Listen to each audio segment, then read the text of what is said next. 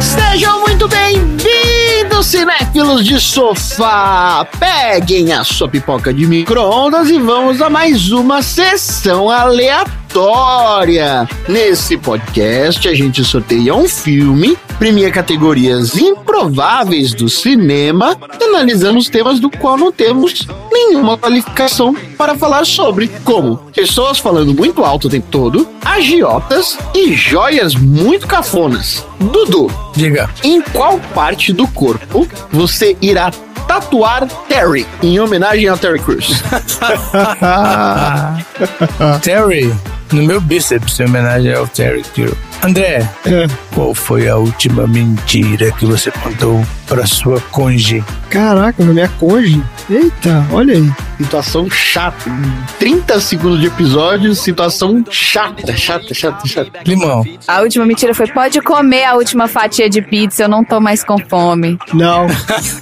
é porque eu perguntei pra Marina se ainda tinha feijão. Olha, E daí ela falou assim: Ué, se não tiver lá no armário, é porque não tem mais. Aí eu falei, bom, então, então acabou. Aí ela me deu um esporro, né? Tipo, pô, mas por que que você não avisou antes de acabar, porra? Até agora a gente não vai ter feijão e tal. Eu falei assim, não, mas não fui eu que usei a última lata. Ela falou, ah, mas quem foi então? Eu falei, não sei, não fui eu. Quando eu peguei, tinha.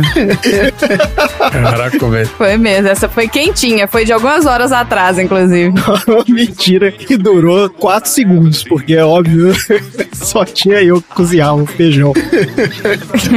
Passa a Lila bem de miudinha, assim, ó, com uma panelinha de pressão na mão. É, eu tentei botar a culpa no gato, mas não rolou. Ela né, se tocou que não é o gato.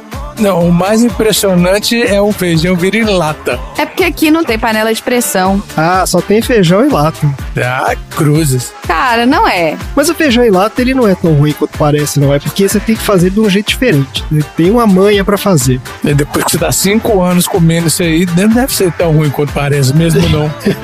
Não, ele é, ele é ok. É porque você tem que saber fazer. Tá certo. Ele, o feijão em lata ele é um feijão cozido e sem tempero. É só isso. Ele é um pré-cozido sem tempero. Você tem que refogar ele depois, você tem que temperar. Isso. Comer puro realmente é uma merda. É, bizarro. Você acredita nisso, Tom? Eu acredito, sim, cara. Olha aí. Tá bom. Marina, Eu? se você tivesse que leiloar alguma coisa sua, você acha que vale uma grana, mas você não sabe se vale realmente ou não. Tipo, alguma coisa que você acha que vale uma grana. O que que seria iria leiloar e qual seria o lance mínimo? Tem que ser minha ou pode ser uma coisa que existe na minha casa? Não. Tem que ser sua. Tem que ser, não pode leiloar coisa dos outros, pô. Coisa sua. É, não, não, não é legal, cara. Mas não tem esse negócio que quando a gente casa é tudo é de todos? Não, não tem, não. Não. Mas e se tiver no meu escritório, na minha estante? Não, mas aí tá no lugar errado. Essas regrinhas não são muito boas. Daqui a pouco. E se eu mijar em cima? É, é, é isso aí. Ai, ai, então, eu leiloaria minha coleção de CDs dos Hanson. Olha aí.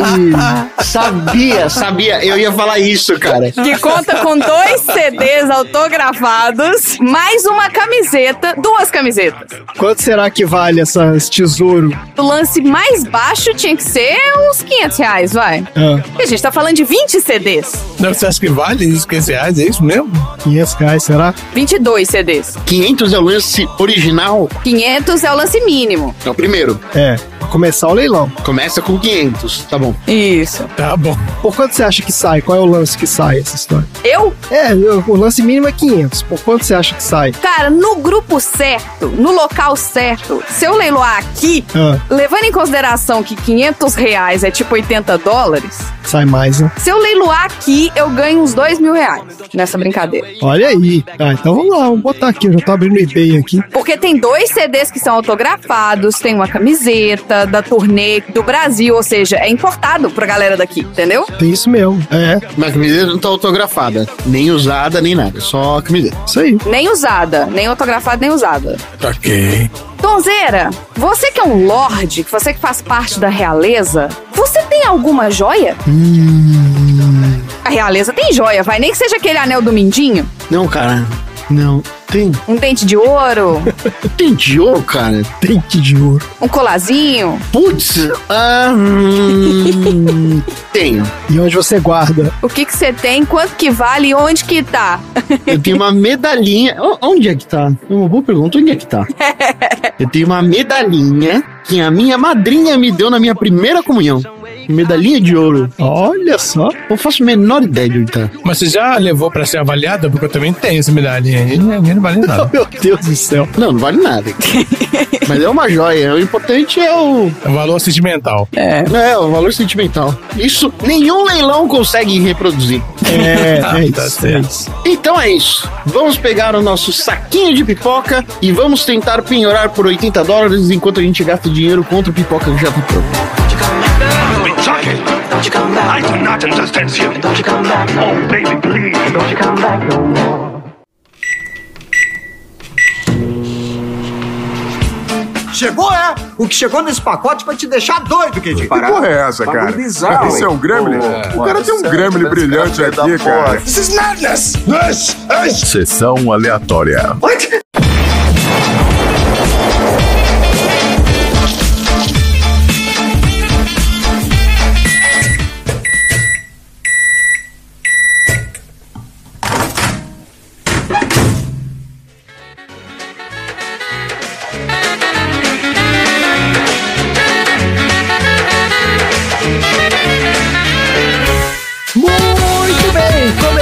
Mais um episódio do Sessão Aleatória, o podcast mais lapidado da Baixa Podosfera. Esse é o podcast favorito dos apostadores compulsivos que acabam se dando mal por causa de atletas merdeiros supersticiosos. Que aqui no Sessão Aleatória a gente já falou sobre jogos de azar no nosso episódio 64 do De Volta para o Futuro 2. A gente falou sobre superstições no nosso episódio anterior, olha aí, ó, como treinar o seu dragão 3. Tá logo ali. Tá logo ali, ó, tá aqui do lado. Só clicar aí no feed. E a gente já falou sobre atletas merdeiros lá no episódio 23 do filme Carros. Tá tudo aí nos episódios anteriores do Sessão Aleatória. E antes da gente começar o nosso episódio, vai aqui o nosso recado para você que ainda não conhece o nosso podcast. O Sessão Aleatória tem duas partes. Na primeira parte a gente fala sobre o filme da semana, sorteado de uma lista, e traz histórias de produção e bastidores. E na segunda parte a gente fala sobre assuntos aleatórios inspirados pelo filme, que são a atração principal do podcast. Então, se você não viu o filme, ou viu e não gostou, não tem problema, porque o filme é só aquela pedra bruta que se transforma numa joia rara nos nossos assuntos aleatórios. Olha aí. Lembrando ainda que se você escuta o Sessão Aleatória em um agregador de podcast, você pode usar a nossa marcação de capítulos, que aí você vai direto para a parte que te interessa, certo? Certo. Isso. O filme de hoje é Joias Brutas, uma envolvente história sobre o poder e fascínio que o dinheiro exerce sobre as pessoas. Esse filme veio da lista do Dudu. Então, Dudu, explica aí pro nosso ouvinte como Joias Brutas entrou na sua lista. Então, eu peguei quatro filmes com o Adam Sandler, que são filmes drama e não são comédia. Ah, Então, são filmes que ele se empenhou bastante pra fazer, porque ele dificilmente não consegue fazer uma piada idiota de mau gosto.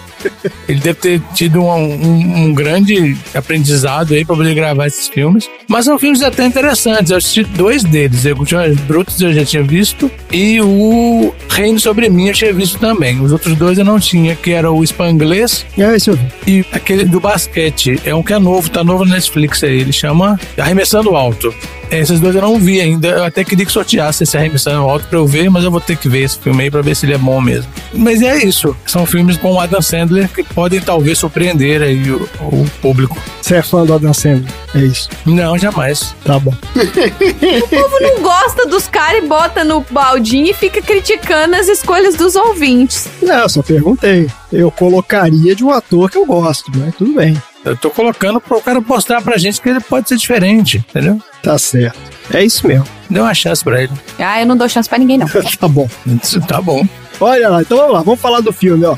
Joias Brutas é um filme de 2019 dirigido pelos irmãos Josh e Benny Safdie, com roteiro do Ronald Bronstein. O filme estrela o Adam Sandler, olha aí, ó, como Howard, a Julia Fox como Julia, Ó, a Júlia chama Júlia? ou chama Julia. Olha aí. É muito conveniente, né? O cara botar o nome da pessoa. no- Esse cara não devia lembrar o nome do personagem, aí os caras falavam, não, chama Julia. Ela não consegue decorar o texto direito, né? E não corre o risco da pessoa chamar e ela não responder porque é outro nome, entendeu? É, deve ser algum ator que tem déficit de atenção, né? Põe o nome da pessoa pra poder melhorar aí, pra não gravar, gastar muito, né? Ou então ela tá fazendo papel dela mesma, porque nesse filme tem um monte de gente fazendo papel dele mesmo também, né? Olha aí, olha aí, eu não sabia dessa.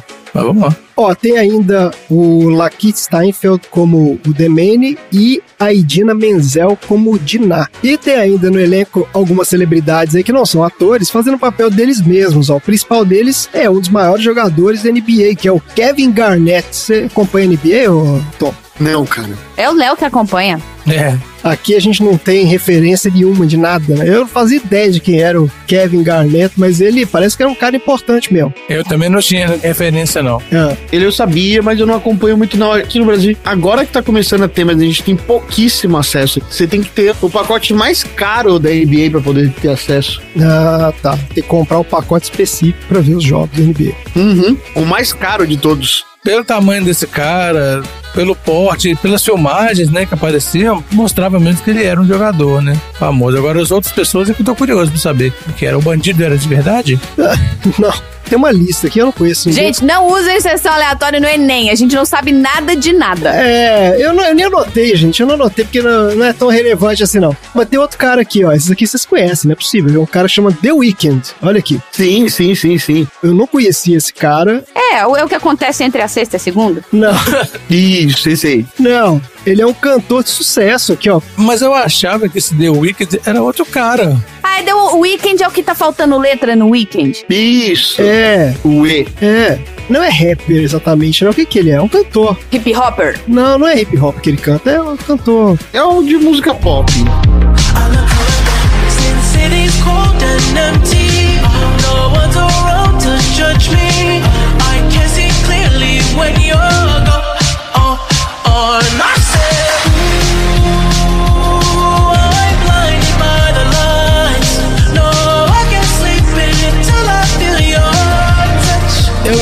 Ouvi esse cara, tinha uma amiga minha que ouvia essas músicas dele, mas eu não sabia se era ele mesmo, se era uma referência a ele. Não, é ele mesmo. É, pois é. Ele tem um milhão de hits, ele ganhou um milhão de prêmios, uma porrada de Grêmio. O cara é estouradaço. A gente nunca ouviu falar, porque a gente é velho. É. Entendeu? Mas ele é um cara da moçada aí, dos TikTok. Deve ter um monte de TikTok dele aí, ó. Tá tendo show dele aqui, inclusive, que eu recebi um monte de e-mail. Você não quer ir no show? Não, gente, eu não sei quem é. Aí, é esse cara. É, mas eu continuo não querendo, não. Pode pedir pro Ticketmaster parar de me mandar e-mail, por favor. Tá bom. Ele é o cara mais conceituado da música pop hoje, assim. É, ele é, exatamente. Ele é o a versão masculina de quem? Ele seria um Billie Eilish masculino? O que que é?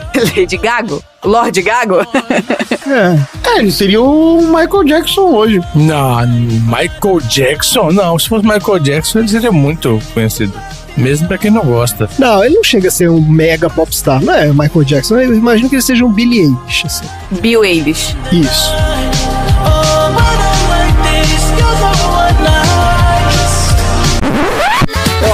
São os irmãos Safdie que dirigiram esse filme? Vocês também não sabem. Não conheço. Esses caras nasceram em Nova York e faziam filmes desde pequenos, ó. Eles sempre quiseram trabalhar com cinema e daí se mudaram para Boston para fazer comunicação. Fizeram curso de comunicação, se formaram em 2007 e foi nessa época que eles efetivamente começaram a carreira como cineastas independentes, primeiro fazendo uns curtas e eventualmente passando para os longas. Mas eles ficaram reconhecidos mesmo foi em 2017 com um thriller policial chamado Bom Comportamento. Que é estrelado pelo Batman, o Robert Pattinson. Olha só. O André está admitindo e assumindo que agora o Batman é o Robert Pattinson. Antes ele falava era o vampiro do Crepúsculo, agora ele falava é o Batman. Excelente, pô. Claro, ele é o Batman atual. Eu acho que eu já vi esse filme. Então, esse filme eu fiquei com vontade de ver até, viu? Porque eu li várias críticas falando dele aqui, parece que o filme é muito bom mesmo. Ah, esse filme é bom, cara. Não, esse filme é um filmaço, esse bom comportamento. Cara, é um filmaço. Ele concorreu à Palma de Ouro no Festival de Cannes. Esse é o primeiro filme dos caras? Não, esse foi o filme deles que chamou a atenção de todo mundo. Eles já tinham feito outros longas, mas passaram batido. Uhum. Só que nesse filme aqui, eles ficaram conhecidos. E aí chamaram a atenção, olha só, do Scorsese, que acabou entrando como produtor executivo do filme seguinte deles, que foi esse aqui, ó, Joias Brutas. Eu vou contar mais essa história lá na frente, quando a gente falar das histórias de produção. Vou pular essa parte aqui. Agora, para falar do elenco, a gente traz o nosso quadro Viu Não Viu, onde a gente comenta sobre os filmes que a gente viu e alguns que a gente nunca ouviu falar da galera desse filme. Certo. Você viu ou não viu?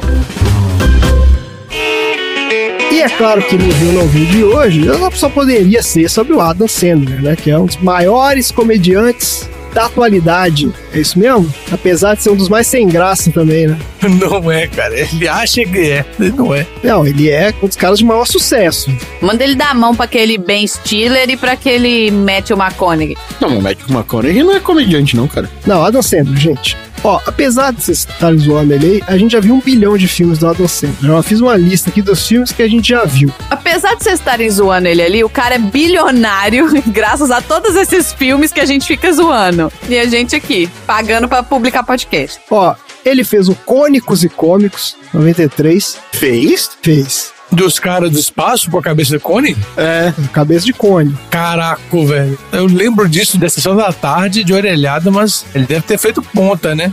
Acho que foi um dos primeiros filmes dele. Ó, depois teve aqui, ó, Um Diabo Diferente, seu no ano 2000. Os Seis Ridículos. Mas é Little Nick. É, Little Nick, muito ruim. Você pulou Um Maluco no Golfe. Tá, eu pulei vários aqui, anotei alguns, porque tem um milhão de filmes. Sério, se for ler a filmografia do cara, eu fico até amanhã aqui falando de filme. Meu pai morre de ir com o Maluco no Golfe. Ó, tem um escroto horrível que chama Cada Um Tem o Gênio que Merece. Esse eu vi, 2011. Eu não quis ver, eu não quis ver. Deve ser ridículo.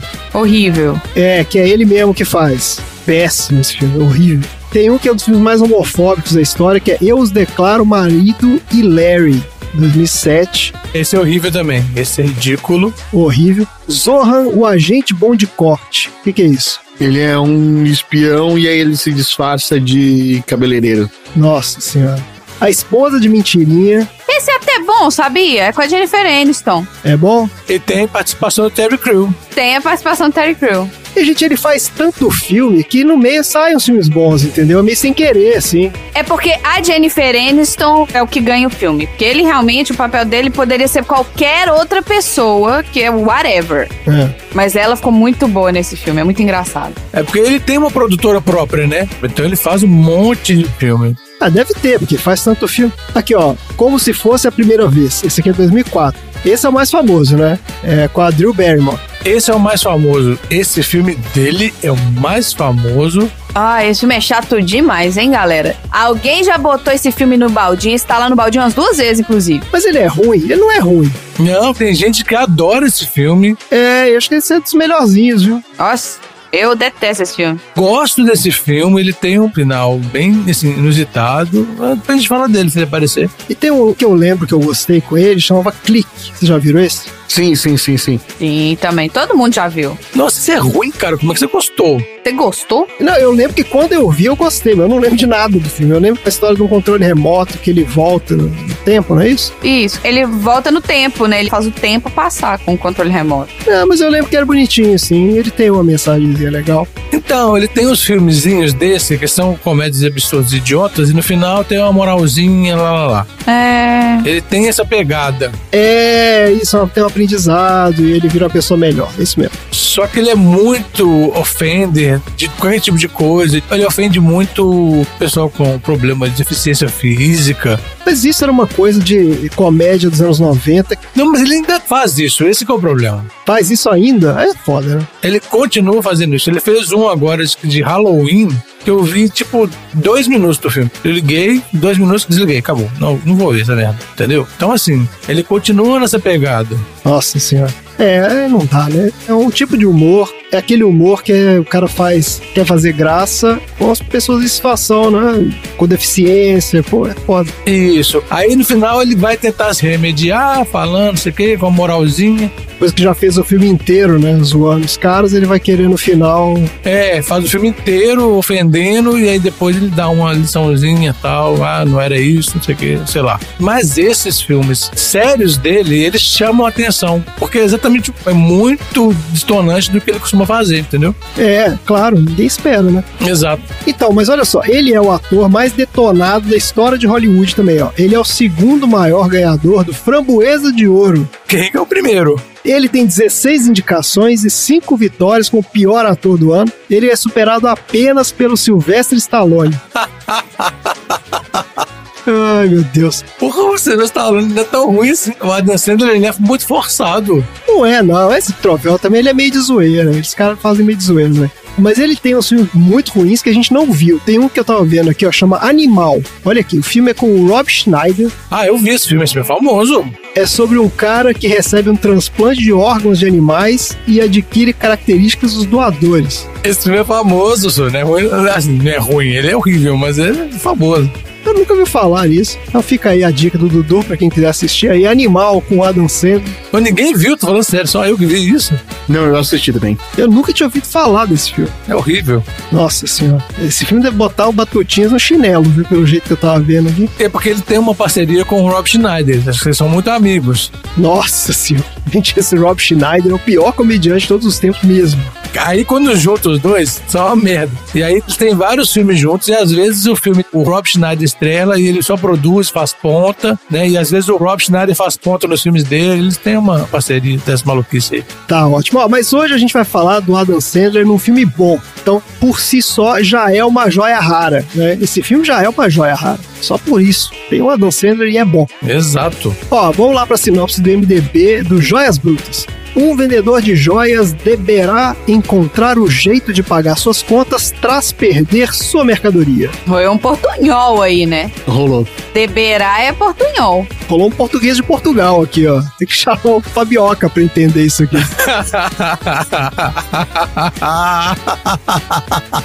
Olha aqui, ó. O Howard é um joalheiro que tá sempre endividado por causa da sua compulsão e apostas. E ele vive cercado por agiotas, negociantes pouco confiáveis e aproveitadores de todo tipo, numa conturbada rotina de esquemas e trocas de favores para conseguir dinheiro. Além disso, ele tem uma vida pessoal complicada também, ó. Ao mesmo tempo que ele tenta se reconciliar com a sua esposa, Dinah, que cansado das confusões do marido, tá decidida a se divorciar, ele mantém um difícil e instável relacionamento com a sua jovem amante Julia. No meio de toda essa confusão, a sorte do Howard parece mudar quando ele recebe uma raríssima opala negra em estado bruto, que ele havia encomendado meses antes dos mineradores da Etiópia. Então, imaginando que a pedra é avaliada na casa de milhões de dólares, o Howard planeja colocá-la para leilão e com esse dinheiro acertar as contas com seus credores, né, que inclui uma violenta quadrilha de agiotas também. No entanto, a Opala chama a atenção do Kevin Garnett, que é um astro da NBA no auge da fama, que sente imediatamente uma conexão mística com a pedra ao vê-la na joalheria do Howard. Ao se recusar a vender a pedra pro Garnett, o Howard é convencido a emprestar a pedra para ele, porque ele quer usar como um tipo de talismã no jogo final da temporada. E isso dá início a uma série de eventos que vão rapidamente complicando a situação do Howard com os agiotas, até que ele decide colocar todas as suas fichas numa desesperada e arriscada cartada final, que acabará selando seu destino e de todos à sua volta. E é isso o filme. É isso. É. Vamos lá então, Dudu. Você que indicou o filme aí, você já tinha visto. O que, que você achou aí de rever esse filme? Acho que eu vi na pandemia, ou ele era próximo da pandemia, ele é de 2009, eu não sei se ele já saiu em 2019. Mas eu gostei, acho que eu vi alguma crítica, alguma coisa falando desse filme. A Netflix ela dá umas vendidas desses filmes falando que são bons, e a maioria é ruim, mas alguns são bons. É, a Netflix deu uma empurrada nele mesmo, ela aparecia direto lá nas indicações, isso aqui. Isso. E aí, é um filme de urgência, é um filme que acontece em poucos dias, né? E o cara tá todo enrolado, esses cara mentiroso compulsivo, porque ele tem que sanar, né, aquelas dívidas que ele toda vez tá pegando para poder fazer as apostas que ele faz. E a gente descobre também que o cara que ele tá devendo é um cocunhado, parece que eles são casados com as filhas daquele cara. Isso. As meninas são irmãs e eles são cocunhados. Palavra feia, né? Com cunhado. Cunhado é uma merda. Acho que nem que ele tá devendo pra esses bandidos, não. Ele tá devendo pro concunhado. Mas ele contrata esses caras, que eles são puta elementos, ele contrata esses caras e chega naquela situação que os caras apelam, porque os caras estão indo lá pra ele é bandido mesmo, tá mexendo com bandido, os caras apelaram, né? Mesmo com toda a situação final tal, que aconteceu lá, que ele conseguiu a aposta lá maluca dele e, e mesmo assim, né, deu aquele final fatídico. Eu gostei desse filme, a urgência dele é legal. Tá ótimo. Você, Tom, já tinha visto? Não tinha visto. Era um filme que eu realmente fiquei feliz de saber que ele foi sorteado, porque foi mais uma dessas que falaram: Meu Deus, mas o Adam Sandler fazendo um filme sério. Teve muita gente que defendeu esse filme no Oscar de um dos melhores filmes do ano. Ai, não, gente. Aí também é demais, né? Ah, esse aí foi lobby da Netflix. A Netflix faz isso. Ela botou o lobby lá. Não é pra Oscar, não. É, mas vamos lá, né, galera? É um filme bom, mas não sei. Depende de quem tá concorrendo contra quem, né? Sempre depende disso também, né? Quem tava nesse Oscar aí. Depender. Nossa, não. Não. Nossa, gente, calma. Não. De melhor ator, acho que ele talvez arranhasse ali, indicação. Gente, tem muito ator de dorama que dá de 10. Eu consigo listar uns 10 dorama de 2019. Não, ele, ele foi bem. Ele foi bem, mas Oscar também. não sei. É só pra citar dorama pra entrar no bingo. Nada se compara a Dorama. Dorama é maravilhoso demais. Aí eu assisti primeiro esse Arremessando Alto, que acabou de sair. Porque falava de basquete e tal. E eu sempre me interessei, apesar de ter pouco acesso a basquete. Eu falei, ah, beleza. Aí eu não sabia que o Joias Brutas fazia alguma alusão a basquete. Aí eu fui ver dessa vez e. O começo é muito bagunça, né?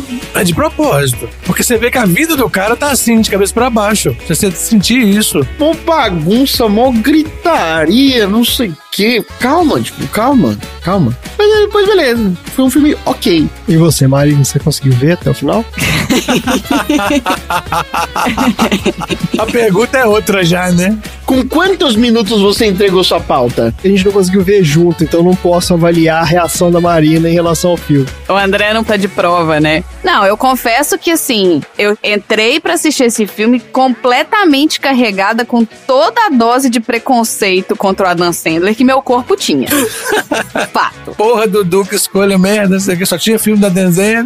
Se eu falar que eu entrei de mente aberta, entrei reclamando. Tomar no cu, porra de filme de Adam Sandler, que merda. Que ideia de podcast do caralho, que tem que sortear essa porra. Mas enfim, eu não sabia de nada. Eu só vi o pôster porque a gente manda os pôsteres pra sortear entre nós, né? Eu nunca nem tinha ouvido falar do filme, não sabia da história. Me surpreendeu, porque né, não era uma comédia romântica ou uma comédia idiota. Então, assim, só isso pra mim já ganhou alguns pontos. E eu lembrei de vários seriados de true crime que eu vejo. Parece que isso aí pegou várias mini histórias de várias coisas de true crime da vida real e jogou nisso, só que num cara só, entendeu? Olha só. O negócio vai escalando de uma forma que pareceu que juntou um monte de mini crimes do seriado de true crime que eu assisto e tudo mais. E eu assustei no final, assim, eu tomei um sustinho básico no final.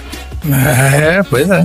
E é isso, assim. Mas assim, assisti, check, não vou assistir de novo, tá pago, entendeu? Apesar de eu gostar desses tipos de filme, que não é um filme que é gore, e não é um filme que é. Eu, eu não gosto de filme de terror, eu não gosto de filme gore, mas é um filme legal, é uma ação legal, não é ação porradaria também. Ação? Você vai colocar ele em que categoria? Suspense? Não é suspense. Não, drama. É um drama de urgência. Você chamaria assim. Ah, mas eu não consigo. A carga dramática no Adam Sandler, pra mim, não. não Ah, não tem mesmo, mas aí é por causa do cara e do filme. Por causa do que ele criou pra gente, né? Como a gente vê ele, né? Então, assim. Agora, se fosse o Robert Pattinson, certeza que o filme ia ser muito melhor. Então você tem que assistir o filme que lançou esses caras, que é o Boa Conduta, Bom Comportamento. É um filme bom. É, tem um filme do Robert Pattinson também de início de carreira que acho que é Lembranças, alguma coisa assim. É um drama maravilhoso. Ai, bacana. Você debulha de chorar no final, é surreal, assim. Olha a dica aí pros aleatórios aí, pra colocar coisa no baldinho. Vamos botar no baldinho. Esse filme é lindo. E sabe quem tá nesse filme também? A Meghan Markle, a duquesa, a esposa lá do príncipe Harry. Ó, dá pra fazer uma sessão Robert Pattinson aí, botar uns filmes dele aí, que tem uns filmes muito bons com ele aí. Ah, inclusive tem um que chama Batman também, que é muito bom. Pode botar aí. Ah, tem, tem aquele farol, né? Tem o Farol, tem aquele O Diabo Nosso de Cada Dia, O Diabo de Cada Dia, uma coisa assim. Tem um que chama Cosmópolis, que ele é mais difícil, mas é um filme bom. E tem o Crepúsculo, filmaço também. Que E aí, André, e você? Pô, cara, eu não, não tinha visto esse filme também por preconceito contra o Adam Sandler, que eu não veria um filme dele por conta própria, mas eu fiquei surpreso porque primeiro que o filme depois de uns 10 minutos eu já tinha comprado aquele personagem lá, já não tava nem vendo o Adam Sandler mais. Exato. Já tinha entrado no mundinho ali. Achei muito bem feito, filme muito bom, muito bem feito, muito interessante e achei assim uma riqueza temática muito grande também. Ele me lembrou muito aquele filme Despedido em Las Vegas, que é o Nicolas Cage. Sim, tá, entendi. É aquele estilo de personagem, né? Que é um cara autodestrutivo, né? O cara que faz as piores escolhas nos piores momentos, ele tá sempre, né, se metendo em confusão e tal, mas ele é um cara que tem vontade de fazer a coisa certa. Ele quer ser uma pessoa melhor, mas ele não sabe como fazer isso. É, ele já chegou num ponto, né, que ele fez tanta merda, tá tão enrolado. Ele já fez tanta loucura, exatamente, que ele já não consegue mais. E na cabeça dele, nesse filme, né, ele fica esperando aquele negócio de ele ter que ganhar uma grande aposta, porque magicamente tudo vai se resolver ali. É aquele cara que ele quer ficar rico, quer resolver a vida dele, só que com o dinheiro dos outros, né? E isso é um problema sério. Mas eu não sei nem se é isso, porque no final das contas eu acho que ele foi entrando nessa loucura de pegar o dinheiro emprestado por necessidade mesmo. Porque o cara que vai apostando um milhão de vezes, exatamente, ele não tem É, dinheiro. tá. Não, porque ele tem uma vida boa, é verdade. Ele tem uma joalheria, né? Ele tem uma casa boa, né? É, ele é um cara de sucesso. Ele não tá ferrado ali, entendeu? Ele é um cara de sucesso. Ele se ferrou por causa do vício. Então ele me lembrou muito aquele cara lá. Mas olha o que eu achei de interessante desse negócio, porque eu acho que a gente se identifica com esse cara, não por a gente concordar com o que ele faz, porque ele faz merda o tempo inteiro, mas porque ao ver o filme, né, você vai entendendo que mesmo um cara falho como ele tem valor. Ele é uma joia bruta também, de alguma forma. E todo mundo é, né? Porque a gente, se for parar pra pensar, esse aspecto metafórico do filme, ele tá falando assim, ó, todo mundo tem um valor interno e a gente fica o tempo todo tentando trazer esse valor pra fora, tentando lapidar a pedra de algum jeito. Mas a gente não sabe como fazer isso direito. Então, assim, o Howard ali, ele meio que representa essa loucura mesmo, do ser humano mesmo. A gente é essa um monte de contradição. Ele, ao mesmo tempo, ele quer ficar com a esposa, mas ele quer ficar com a amante. Ele quer ficar com a filha, mas ele quer o dinheiro do negócio. Então, assim, ele tá o tempo todo se enfiando num monte de confusão, mas no fundo o que ele só queria era ter uma vida sossegada. entendeu? Ele fica meio que naquela ali. Eu achei bem sacado esse negócio dos joias brutas, porque é meio que a gente, né? Todo mundo é meio que uma joia bruta nesse contexto. Olha só. Achei que tem essa coisa temática interessante. Um filme que no final a gente acaba discutindo, né? E filosofando, mais ou menos. Exato, porque o filme não é aquele tipo de filme que dá pra falar, né? Ele tem profundidade, você pode buscar várias interpretações. Inclusive, eu li uma entrevista dos diretores, é, é foda isso, porque os caras explicam sobre o que, é o filme, né? Eles ficam falando lá que ah, o filme é sobre judaísmo, identidade judaica, não sei o quê. E a gente que não tem referência nenhuma sobre isso, acabou que assim, eu interpretei de um outro jeito, totalmente diferente, que eu achei super interessante também. Então, assim, você tem possibilidade de fazer várias interpretações, de buscar significados e tal. Achei que é um filme que, sabe, ele é muito bem feito nesse sentido. Então tá aí. Um diálogo que chama muita atenção, mais agora que eu vi pela segunda vez, o último diálogo que ele tem com o jogador de basquete, quando ele realmente vai comprar a joia, né? Isso. Depois daquela confusão toda do leilão. Que aí ele fala da galera da Etiópia, dos caras da Etiópia, que estão ali trabalhando né, em Minas. E ele fala assim: não, mas você queria vender por um milhão, você comprou deles por quanto? Daí ele fica insistindo nisso, né? Quanto você pagou, quanto você pagou tal. Daí o cara fala assim: ah, paguei 100 mil, mas aí pra eles, tal, não sei o quê. Bom, você queria vender por um milhão. Então você não valoriza os caras. Os caras são escravos ali. É que ele é um cara que não tem empatia, tem empatia nenhuma. Ele é um cara totalmente individualista e tal. Ele é o cara das relações transacionais. Ele sempre tem algum interesse nas relações dele. Os relacionamentos dele são tóxicos e são todos com base no interesse. Exatamente. Mas por isso, né? Porque no fundo, o cara não sabe sair daquele emaranhado de confusão que ele arrumou ali, né? Então, É, e ele acaba se cercando de pessoas assim, porque atrai, né? exato, exatamente. É isso aí. É isso aí, gente. Ah, é um bom filme, dá pra você ficar viajando. Tem a cena bonita lá do início, a cena que conecta com a cena do final também, que é bem bonita também. É, essa introdução, né? Que parte da joia, do corpo, nessa mistura. Isso é legal. Exato, que daí que veio essa ideia, né? De que assim, pô, a partir da joia ele chega no cara, né? Então ele entra na joia e sai no cara, e no final ele entra no cara e sai na- no universo, né? Digamos assim. Esse volta na joia. Vamos lá então, assuntos de bastidores. Vamos lá.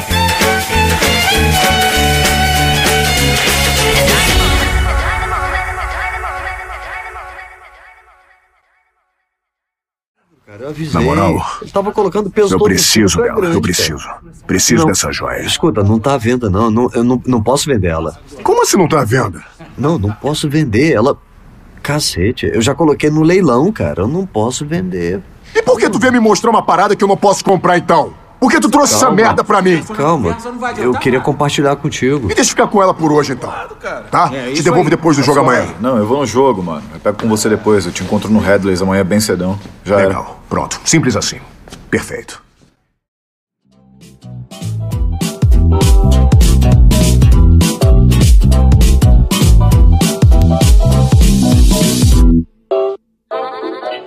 Vamos lá, então, vamos falar de onde veio esse filme aqui, ó. De onde veio Joias Brutas. A inspiração para esse filme vem do pai dos irmãos Safdie. Esse cara trabalhou um tempo nesse Diamond District. Esse Diamond District, eu tava lendo sobre isso, é um pedacinho aqui de Nova York, onde 90% dos diamantes do mundo são comercializados. São mais de 4 mil joalherias em basicamente um quarteirão. É na 47, entre a quinta e a sexta. Que isso? Nossa. É. Não só um quarteirão, como é uma rua. Caracoles. É uma rua, é uma rua, uma ruazinha, assim, um quarteirão. Ah, acho que eu sei. Você já viu aquela que tem um monte de micro joalherias que a gente ainda ficou falando? Isso aí é de mentira, porque tinha muita joia na vitrine. Uns diamantão. É isso, exatamente. É de verdade aqueles Paranauê?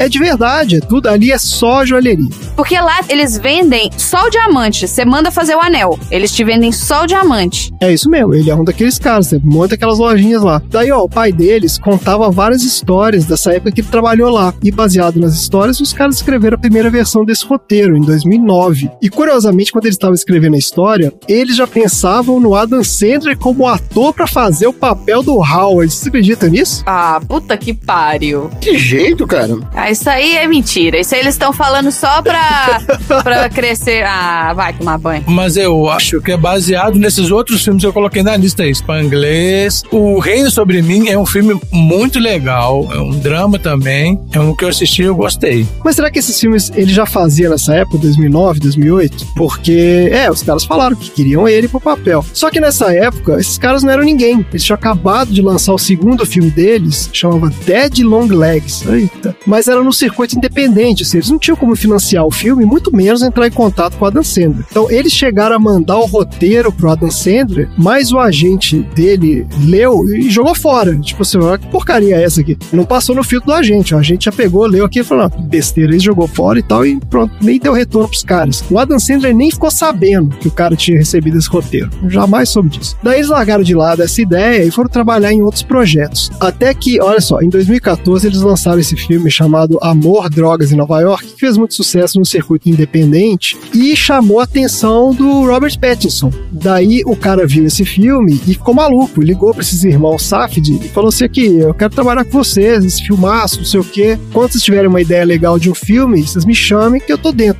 Daí eles pensaram em oferecer esses joias brutas pro cara. Falou, pô, a gente tá com esse roteiro engavetado aí, vamos ver se ele topa fazer. Só que eles mesmos chegaram à conclusão de que não encaixavam no papel do Howard. Não tinha muita coisa a ver. Então decidiram escrever um roteiro do zero pro Robert Pattinson, que foi esse filme aí que vocês gostaram, ó, o Bom Comportamento. Olha isso. É o seguinte, né? Os caras conseguem contato com um movie star, aí, cara, escreve o filme pra ele, entendeu? Vamos lá, né? Vamos entrar no circuito. É isso, exatamente. Pô, vamos fazer o filme pro cara aqui. É. E fizeram. E eles começaram a produção do Bom Comportamento em 2015. Aí, com o Robert Pattinson envolvido na produção, os irmãos Safdie começaram, então, aí a ter contato com a galera de Hollywood, né? E começaram a ter acesso aos caras mais influentes, aos produtores, não sei o quê. E falaram, pô, tá aí, a gente tem esse roteiro aqui. Tiraram lá da, da mochilinha deles os Joias Brutas. Falaram, a gente queria mandar pro Adam Sandler, né? A gente queria que ele fizesse filme. E aí deram um jeito lá de botar esse negócio lá na caixinha de correio do Adam Sandler. Eles sabiam que tendo um cara como o Adam Sandler no projeto, seria muito mais fácil conseguir o financiamento pro filme. Né? De novo, quando você tem o astro, a coisa, né? As portas se abrem para você. Só que o resultado foi a mesma coisa da outra vez. Caiu na mão do agente de novo, o cara leu de novo e falou: peraí, pô, mas já me mandaram isso aqui antes, já falei que não vai fazer, isso é uma porcaria e jogou fora de novo o negócio. Não é uma comédia idiota, ofensiva, não vai fazer. Exato, exato. É simples assim. Só que aí nessa mesma época, enquanto eles estavam produzindo lá o filme do Robert Pattinson, eles conseguiram contato com ninguém menos do que o Martin Scorsese. Porque o Scorsese tem uma produtora de filmes também, né? Então, uma das produtoras que trabalha com ele, nessa produtora do Scorsese, viu o filme deles e achou, né, a ideia legal, não sei o quê, e falou, pô, vamos falar com esses caras. Daí, essa produtora perguntou para eles se eles tinham algum outro projeto na manga, porque ela tava afim de produzir. Eles já estavam fazendo lá o bom comportamento, mas ela falou: não, o próximo filme de vocês eu vou entrar aqui nós vamos produzir o filme. E na hora, de novo, eles, opa, pô, tiraram da mochilinha lá, joias brutas, pô, botaram na mão da mulher. Falaram, ah, esse aqui é o filme que a gente quer fazer e tal. E aí o Scorsese leu o negócio, né, conheceu os caras, foi lá, conversou com eles, adorou os caras e falou, topou na hora. Falou, beleza, vamos fazer o filme. E eles dizem que na hora que o Scorsese topou, aí mudou totalmente a conversa, entendeu? Aí agora já não era mais um projeto de dois diretores independentes, era um projeto produzido pelo Martin Scorsese, entendeu? Então aí, pô, você consegue sentar na mesa com os caras grandes de Hollywood. E o Scorsese judeu, né? É, então tem todo esse lance, exatamente, do judaísmo e tudo mais. Aí olha só, o Scorsese botou esses caras em contato com o Jonah Hill, que tinha trabalhado com ele lá no Lobo de Wall Street. Lembra disso? Com o nosso querido Leonardo aí, ó. Oh, chegou a aparecer o Leonardo. Apareceu, tá aí, ó. O Leonardo tá sempre aqui. E o Jonah Hill leu o roteiro e topou também o filme. Ele quer fazer o papel do Howard. Só que aí os irmãos lá, os Sapid, ficaram com um problemão na mão, né? Porque o Jonah Hill é muito mais novo que o Adam Sandler. Ó, o Adam Sandler é de 66. O Jonah Hill é de 83. Então tem 17 anos de diferença. E eles não estavam conseguindo refazer o roteiro para encaixar o protagonista tão mais jovem assim. Só que aí calhou que na mesma época o Jonah Hill estava trabalhando num filme dele, que ele ia produzir e dirigir, que era um filme chamado Anos 90. Nunca ouvi falar nesse negócio. E ele estava dando muita atenção para esse filme e acabou meio que tava dando muita bola pros caras, não. Então, no meio dessa confusão toda, eles lançaram lá o tal filme com Robert Pattinson, né? Um bom comportamento. Esse aí já foi em 2017. Então, esse foi o tempo que eles demoraram para fazer o filme. E esse filme fez um sucesso enorme no Festival de Cannes. Foi candidato lá ao prêmio principal, né? Palma de Ouro, não sei o quê. E aí, como o Jonah Hill já tava meio que rateando para fazer o projeto, eles falaram com o Scorsese lá, falaram, cara, você não quer ajudar a gente aqui a botar esse roteiro na mão do Adam Sandler? Que ele é o cara que é bom para fazer esse filme? Pô, vamos tentar uma última vez, né? Os caras já estavam numas de, pô, vai ou racha. E dessa vez, sabe-se lá como, o roteiro chegou na mão do Adam Sandler de fato. E aí o cara leu o roteiro. Desviaram da gente dele, né? O cara foi no banheiro. É, esperaram a hora que o produtor tinha saído no banheiro e bateram na porta lá. E foi isso. E aí o cara leu o roteiro e adorou e falou: não, vamos fazer, vamos fazer e tal. E mandou o produtor embora, né? Posta. o agente foi pro saco. É isso mesmo, isso foi em 2018, e aí os caras começaram a produção do filme. E agora a gente viu aí o resultado, né? Olha só, o Joias Brutas foi lançado em 2019, foi um grande sucesso de público e de crítica. Com o custo de produção de 19 milhões de dólares, o filme teve uma receita de 50 milhões. Olha aí. Foi considerado por muitos críticos um dos melhores filmes do ano. Aí, falei? É, então, com vários destacando a atuação excelente do Adam Sandler. Cara, isso é de um exagero. Isso é surpreendente. Mas se você pegar o Adam Sandler dos outros filmes pra esse, a mudança é drástica, é outra pessoa. É outro cara. Não, ele realmente incorporou o personagem aqui, ele foi bem mesmo. Ele põe aquela dentadura lá, é uma dentadura que ele põe na frente, nem com o dente pra frente, assim, um cara muito esquisito, né? É que a gente não pega muitas das nuances do negócio, mas eu li, por exemplo, um cara falando que a forma de falar dele tá muito parecida com o que os judeus americanos falam daquele pedaço de Nova York, que é uma fala muito específica, e na forma como ele se comporta na família dele é de um jeito, mas como ele se fala fora da família é diferente. A gente não pega esse tipo de nuance, né, cara? E a galera elogiou pra caramba. Não, então é o que eu tô te falando. Ele trabalhou muito pra fazer esse filme. Teve um esforço fenomenal de atuação, assim, entendeu? É fenomenal. Eu não sei o tanto que ele sofreu pra conseguir chegar nesse papel, mas ele realmente entregou, né? Entregou, entregou. Tá aí, ó. Se quiser ver um bom filme do Adam Sandler, tá esse aí. O filme ainda fez muito sucesso no circuito de festivais e vai continuar agora sua trajetória vencedora com a nossa entrega do maravilhoso troféu aleatório. Bora? É isso aí, bora.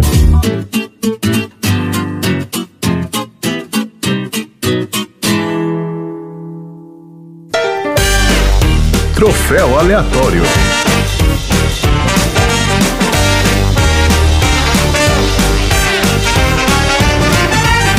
Vamos lá então, minha gente. Troféu aleatório. Ô Marina, você que, né, que sempre quem gosta do filme é quem fala o troféu aleatório.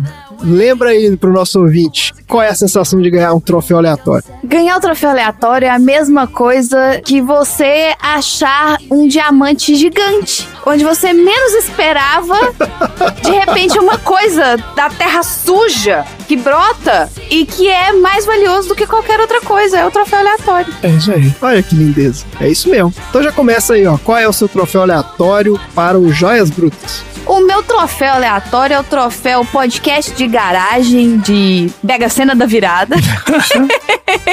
que vai pro plot final do filme, que a gente não citou aqui nenhuma vez, então eu não vou citar, mas que é isso, que não adianta, você não vai ganhar, e se você ganhar, você vai perder, entendeu? Ó, sem spoilers hoje? Será? Olha, é, a Marina tá respeitando aí, ó. No spoilers. No spoilers. Hoje foi sem spoiler. Se você ganhar, você não leva. É. Mas no caso do PDG, gente, a gente só não ganhou mesmo, tá? A gente fez o bolão milionário, acertamos um número. Ó, são quantos números no total? São seis. A gente jogou acho que 20 jogos de seis números e a gente acertou um número em um jogo. Jesus, cara. que foi a escolha do seu Juvenal. O pior bolão da história dos bolões. Mas vocês jogaram com o dinheiro de alguém emprestado? Só pra saber. Ah, foi o bolão. Você participou também, seu maluco. Todo mundo. Você não lembra? Você não entrou? Tô zoando, você pegou emprestado com a idiota. Você deve ter dado um número que não saiu também lá. Todo mundo deu um número que não saiu. É, eu sei. Vamos lá, Tom. Qual é o troféu aleatório para o Joias Brutas?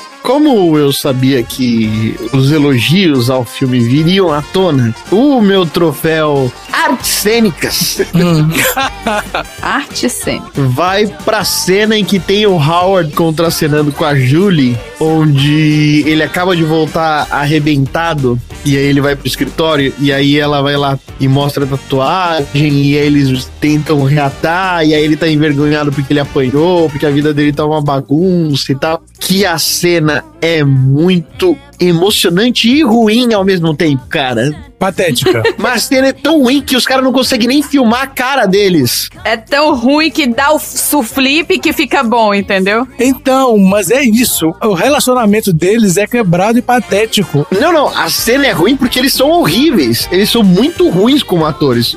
Não diga isso, Tom. Que isso? E os caras não conseguem nem filmar a cara da Dan Sandler chorando de tão ruim que ele é.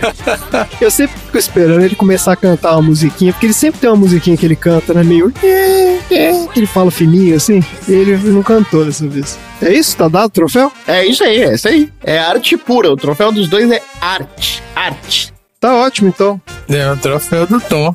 Tá bom. Vai lá, Dudu. Qual é o seu troféu aleatório? Meu troféu, acabei de chegar de Ibiza, vai pro velho milionário laranja no final ali que ajuda a Julie a fazer a aposta. Tem um personagem lá que tá com ela, né, que ele fala assim: esse cara saiu de um cartoon, né? Porque é isso mesmo. É aquele bilionário maluco, colorido, laranja, Donald Trump. Isso. É isso que eu ia falar. Que mais um tiquinho vira presidente. É. É, esse cara é uma crítica a esse tipo de sujeito aí, bilionário, que não tá nem aí pra nada e só gasta dinheiro. E ó, o cara é gente boa, né? Tirou um milhão lá do, do negócio lá da casa de aposta, entregou pra mulher, é isso aí. Tá ótimo. Tá, então eu vou entregar o meu aqui, é o troféu Orgulho do Pai do Willy Wonka, que vai pro Howard, né? O personagem do Adam Sandler, e sua dentição maravilhosa ali, dentes perfeitos, alinhados, tais quais diamantes lapidados com amor e carinho por um mestre joalheiro.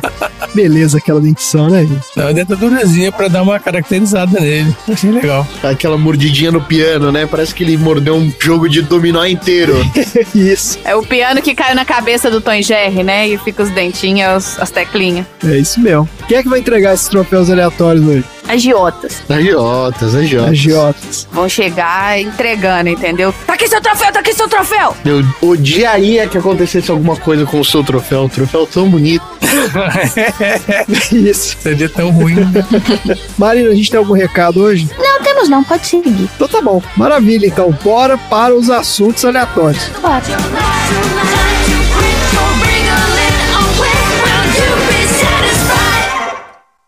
só, me O escuta que que aqui, você quer? aqui. Eu já fiz sua sei, aposta. Eu sei, é o seguinte, eu quero mudar a aposta. Eu tô com 21 mil dólares aqui. Você pode juntar com 19 mil, vai dar 40 mil no total. Então muda a aposta toda. Muda a aposta toda. Quero uma acumulada sextupla do jogo do Celtics de hoje. Quanto é que tá a diferença? Ainda tá mais um. Mais um, tá bom. Então quero com os Celtics cobrindo, quero com os Celtics no meio tempo, quero apostar no Garnett, pontos e rebotes, Tá bloqueios dele também. Tá certo. Celtics começa com a bola, aceita apostas por cada ponto. Aceito, mas não faz isso não. É Relaxa, sério. mil dólares por ponto, beleza? Pega aqui, ó. Isso aqui é um presente meu. Isso daqui é O que só que é porque você me aguenta Que é esse isso? tempo todo, tá beleza? É pra você. Não, não, não, eu já tenho um Rolex, eu não quero seu relógio. E outra, isso aqui deve ter caído de um caminhão. Escuta, tá É, sabendo por de alguma coisa? Garnet aqui, Garnet Ah, eu ali, o que, lá, que você eu sabe? só sei por quê. Bom, eu vou te falar o que eu sei. Essa é a aposta mais idiota que eu já ouvi na vida. Eu discordo.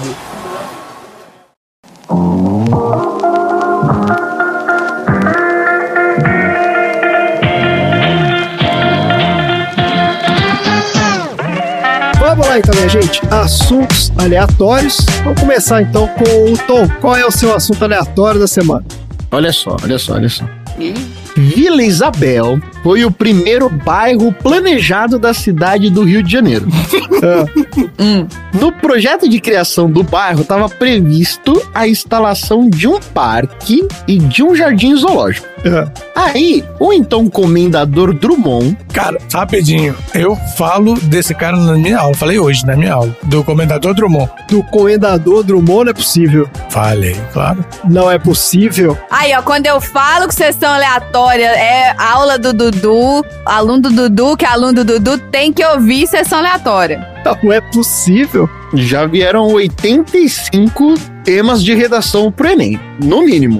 O então comendador Drummond, sabendo do projeto, solicitou em 1884 Ó, a permissão para poder ser a pessoa que iria construir o jardim zoológico. Tá bom. Quatro anos depois, em 88, em julho de 1888, houve a inauguração oficial do empreendimento que acabou tornando-se um grande sucesso. Naquele mesmo ano de 88, o Drummond acabou recebendo do imperador Pedro II o título de barão. Certo. Exato. Então ele teve que trabalhar pra conseguir o título dele. É assim que funciona. É trabalhar. Trabalhar não precisou, né? Ele precisou construir o zoológico só. Pra vocês saberem da biografia do Barão de Drummond. O Barão de Drummond, ele era um empresário de grande prestígio da corte. Ele já tava já com o pezinho na nobreza.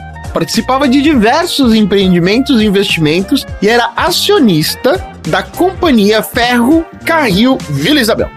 Em 1880, o Barão, enquanto estava executando a segunda fase do projeto do Jardim Zoológico, acabou ampliando as instalações e criou um parque voltado para plantas exóticas. Só que a situação financeira do zoológico, que já era difícil para cuidar da operação dos animaizinhos, acabou ficando ainda pior. O orçamento já não conseguia cobrir a despesa com as alimentações dos animaizinhos e nem o de se fazer a manutenção do parque, porque era gratuito. Assim, o barão tentou solucionar o problema cobrando ingresso para que as pessoas fossem visitar o jardim zoológico. Só que, ao invés de dar certo, Deu errado.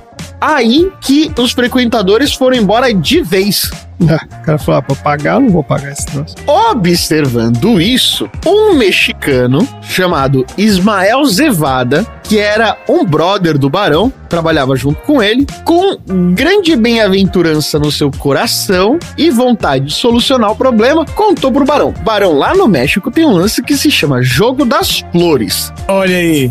E esse negócio é o seguinte: tem uma série de plantinhas lá, a gente sorteia uma plantinha e a pessoa que tiver com uma plantinha no seu ingresso ganha um prêmio. Olha aí. E hoje, no meu novo bloco, chamado Como Sobreviver no Submundo Brasileiro, eu vou falar sobre aquilo que o Barão acabou adaptando para o seu zoológico chamado o jogo do bicho.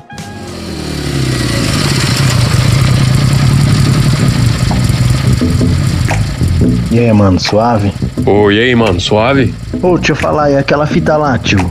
Ah, mano, tá suave. Rolou várias fitas, mas tá suave, tá suave. O bagulho é foda. Não, pode pá, mano. Tá ligado que qualquer coisa é nós, tamo junto aí. Não, demorou, cachorro. Tamo junto. Tô ligado, o bagulho é nós. É isso mesmo, mano. Cola lá na quebrada depois, firmeza? Pode pá, mano. Vou bater um rádio nos caras depois na escola aí. Demorou? É nós.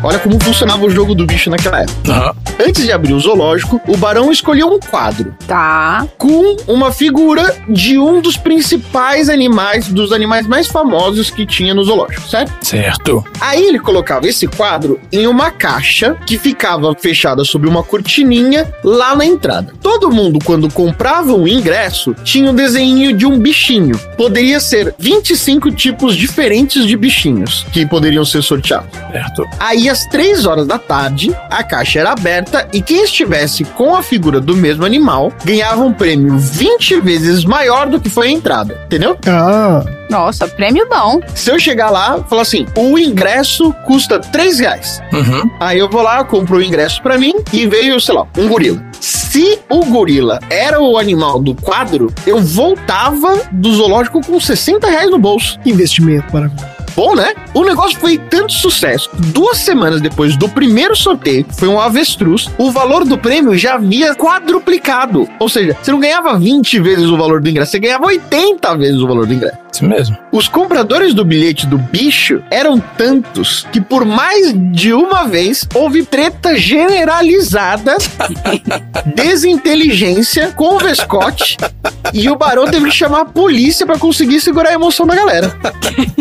É, ué. Logo depois, o zoológico acabou se tornando um lugar de lazer, só que muito concorrido, porque tinha se transformado num lugar de jogatina e não de querer contemplar os animaizinhos lá. É o que a galera já tava indo por causa do jogo, né? Foda-se o bicho. Eu tô nem aí pros animais. Claro. Foda-se o animal. O negócio é fazer a aposta ali. E aí, a situação acabou se tornando um escândalo político, e em 1895, cinco anos depois da criação do jogo do bicho, o prefeito Werneck de Almeida publicou o decreto que proibia o jogo do bicho nas dependências do jardim zoológico. Ah, olha a brecha na lei aí. Tá proibido nas dependências do zoológico. Começou a sair do controle, né? E o crime organizado começou a interessar. Exatamente. A essa altura, malandro, os bilhetes do jogo já era vendido na Rua do Ouvidor, no centro da cidade, lá longe do zoológico. Sim. Nessa mesma época foram abertos aquilo que eram os bookmakers, que por um problema das pessoas pronunciarem a palavra acabaram chamando essas pessoas de banqueiros, Ah, tá. Olha. Banqueiros. que eram as casas de aposta que vendiam pulês. Mas eles também erraram a pronúncia e acabou se tornando pule. Tá. Certo. Das mais diversos tipos de aposta, qualquer coisa era apostável. Se você jogasse moeda pra cima e caísse cara, apostava. Se caísse coroa, apostava também. Se caísse em pé, também apostava. E aí, o jogo do bicho já era a principal jogatina de azar. E o jogo do bicho em si já tinha validade para quatro dias na frente. Já não era mais aquele negócio do dia que você entrava lá, comprava, não sei o quê. Uhum. Você pode comprar hoje, esse bilhete já valia durante quatro dias. Assim, o apostador sequer precisava mais do zoológico, nem tá presente no momento do sorteio dele para conseguir ganhar. Então, foi criado para atrair o público pro zoológico, para o pessoal pagar ingresso para entrar, além, né, das atrações dos animais, então, para aumentar o público mesmo, né? Aí, claro que desvirtuaram a situação. É isso aí, graças ao nosso amigo mexicano lá. Aí, além dos bookmakers, o Barão tinha espalhado pela cidade alguns agentes para vender os bilhetes do bicho. E a partir daí ele colocou para participação os vendedores ambulantes também, que acabaram se tornando muito importantes para o sucesso do jogo entre os apostadores. Ou seja, tinha gente comercializando esse bilhete para tudo quanto é canto. Para ser vendido nas ruas, o jogo do bicho teve que passar por diversas adaptações. A primeira delas foi vincular os bichos aos números. E depois é que veio a divisão em grupos de bichos e em dezenas de números. Em 1897, o Barão de Drummond morreu, mas o jogo continuou. Em 1899, foi promulgada uma lei que instituía uma pena até três meses de prisão para quem fosse pego praticando a venda ou a compra dos bilhetes do jogo do bicho. Mas a imprensa também teve participação na legitimação do jogo do bicho. Isso porque lá no comecinho do século XX, diversos jornais tinham sido criados só para imprimir os resultados dos jogos. Meu Deus. E aí, em 1903, por exemplo, começou a circular um jornal chamado O Bicho, que foi o primeiro periódico dedicado para o jogo, e depois surgiram outros como o Talismã e também o Mascote. Mas será que é daí que vem essa gíria? Eu acho que sim, cara. Esse jornal é o bicho. É, o jornal O Bicho é isso aí. Então, mas será que ele era o bicho mesmo? A gíria é o bicho, é o bicho, entendeu? É. Ah, isso aí eu já não sei não. Pô, esse jornal aqui é o bicho. Pois é, um assunto sobre gírias, né? Será que o Edmundo jogava no bicho porque ele era um animal? Aí o Barão de Drummond acabou criando as primeiras igrejas evangélicas do Brasil. Ah, não é possível, cara, não é possível. Não, não, tô de sacanagem. Possível, o cara era o mestre de ganhar dinheiro, pô. Brincadeira, brincadeira, brincadeira. Só queria saber se ele tava prestando atenção. Mas alguém precisa explicar por que o Edir Macedo, Silas Malafaia e o pastor Everaldo são todos cariocas. Porque eles nasceram no Rio, talvez? Em 1915, o senador Érico Coelho acabou apresentando um projeto de lei para legalizar o jogo do bicho, mas não passou. O poder público, na época, o Rio de Janeiro era a capital do Brasil. Jamais conseguiu criar uma estratégia efetiva para conseguir combater os bicheiros ou transformar a lógica do jogo uma coisa limpa. E aí, em 41, o jogo do bicho é oficialmente incluído na lei de contravenções penais. E depois, com a cassação de todas as licenças para o funcionamento das casas de jogo no Brasil, como cassinos, nananá, nananá, o jogo do bicho acabou se expandindo muito mais e crescendo nas áreas periféricas por uma questão muito interessante. Os bicheiros, assim como o Arno e o Howard, a despeito de qualquer coisa que esses caras faziam, eles eram pessoas que tinham muita palavra. Eram pessoas que você podia contar com eles. Pessoas confiáveis. Os caras eram confiáveis, né? O sistema de favores com eles funcionava bastante. E pro jogo do bicho prosperar, precisava ser um jogo muito organizado e muita confiança. Porque senão, não tinha como um jogo que não é nada transparente acabar dando um resultado verdadeiro para todo mundo poder participar, sem que todo mundo fique achando que é marmelada. Alguns autores associam um jogo à alma do brasileiro, como um dos seus principais traços de caráter e signos de identidade da nossa cultura. E não por coincidência, tendo o Congresso mais conservador da nossa história e um presidente que foi eleito e sustentado pela milícia do Rio de Janeiro durante toda sua carreira política, agora está tentando devolver o favor e o Congresso novamente discute a legalização dos maiores tipos de lavagem de dinheiro nos jogos ilegais como os cassinos, casas de aposta, jogos de azar, inclusive o jogo do bicho. Surpreendendo um total de zero pessoas, né? É. E é por isso que eu hoje Jogou no bicho. vou falar pra cada um de vocês. Fala um número aí. Mas um número qualquer? Fazer a fezinha hoje?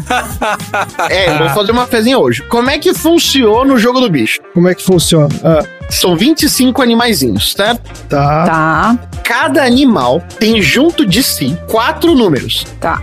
Então, se eu falo, por exemplo, o número 1, avestruz, junto com ele tem o número 1, 2, 3 e 4, que são os números jogados na Loteria Federal. É em ordem alfabética, é isso. Então, se cair um desses quatro números na Loteria Federal e você apostou avestruz, você ganha três vezes o seu dinheiro, certo? Três vezes, o prêmio é três vezes o que você aposta? Ah, 20 vezes. Aqui é 20 vezes também. Na minha mão, eu sou um cara de honra e transparência. Olha aí. O Tom é um cara de confiança, entendeu? É, o Tom é um cara confiável, por isso que o jogo funciona. Por isso, no dia da publicação deste episódio, Olha aí. vai ter o sorteio da Loteria Federal, tem toda terça e quinta. Olha, Vocês têm a chance aí de ganhar umas graninhas. Então, Marina, Eu posso escolher pelo bicho? tem que escolher pelo bicho. Chamou o jogo do bicho porque é o bicho. é que eu não sei se você sabe todos os bichos que tem. Não, eu postei no grupo do Aleatórios aqui, ó. Tá tabelinha com todos os bichos. Eu já sei qual é o meu bicho. Qual que é o número do texugo do mel? Fala aí. Eu quero pavão. Tem pavão? Tem, tem o pavão. Eu quero pavão. O seu é o número 19. Ai, melhor número. Dia do meu aniversário. Aí, ó. Tá vendo? Vai dar certo. Olha só, hein?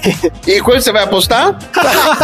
Quanto você vai apostar, porra? Ah, eu tenho que falar quanto que eu tô apostando? É óbvio, né, cara? Eu vou apostar 10 reais. 10 reais. Maravilha. Dudu, Eu quero 10 reais no galo. Galo. Ver se ganha alguma coisa o galo. É, tá difícil, né? Tá difícil. Dudu, número 13. Ó, 13 confirma. 13 confirma. Por isso que 13 é galo, gente. Por causa do jogo do bicho. Quanto foi? Quanto foi, Dudu? Você apostou? 10 reais. 10 reais também. Andrezinho, qual o seu número? Eu, eu vou na loucura. 20 reais no gato. Olha aí. No gato, 14. Boa. Postou tudo agora, hein? O cara foi da loucura. 20 reais. All in no gata. Tudo, postei tudo. All in. Vou all in no gato. Maravilha. E eu não vou apostar porque eu não posso apostar, afinal eu sou um bicheiro e o jogo é transparente aqui. Você é um bicheiro de respeito.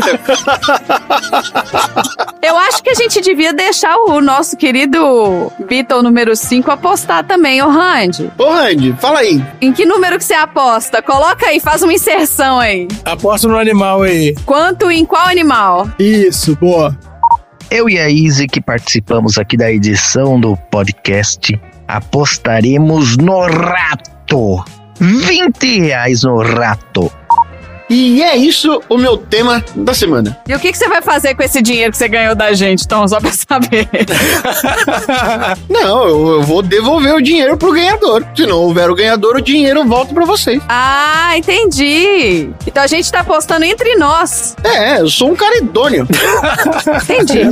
ok. Tá ótimo. Mostra que eu não tinha entendido nada do tema aleatório mesmo, que eu, que eu não peguei esse pedaço. Não, mas no jogo de verdade, o cara não devolve, não, Marina. É só o Tom que devolve. Ah, então tá. É, não tem a devolução. O cara não devolve, não, é. Fica pra banca. O jogo do bicho dá tanto pano pra manga que ele vai ser uma trilogia. Por quê? Eita, olha aí. É quando saiu Joias Brutas 2. Inclusive, eu li que os caras vão fazer aí, ó. Dois e o três, a vingança. Maravilha, gente. Que assunto maravilhoso. Bora então pro próximo assunto aleatório.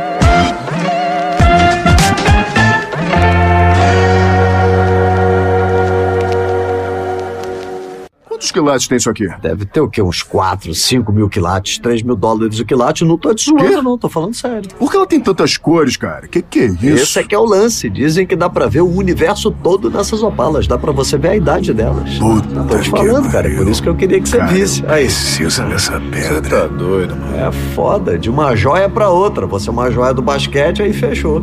Você tá segurando uma opala de um milhão de dólares, amigo, direto de uma tribo judaica da Etiópia. Isso é uma antiguidade. Coisa da Terra-média. A pedra é do tempo dos dinossauros, Os mano. dinossauros, é isso aí. Os dinossauros olharam pra essa pedra aí. Ela tem 110 milhões de anos.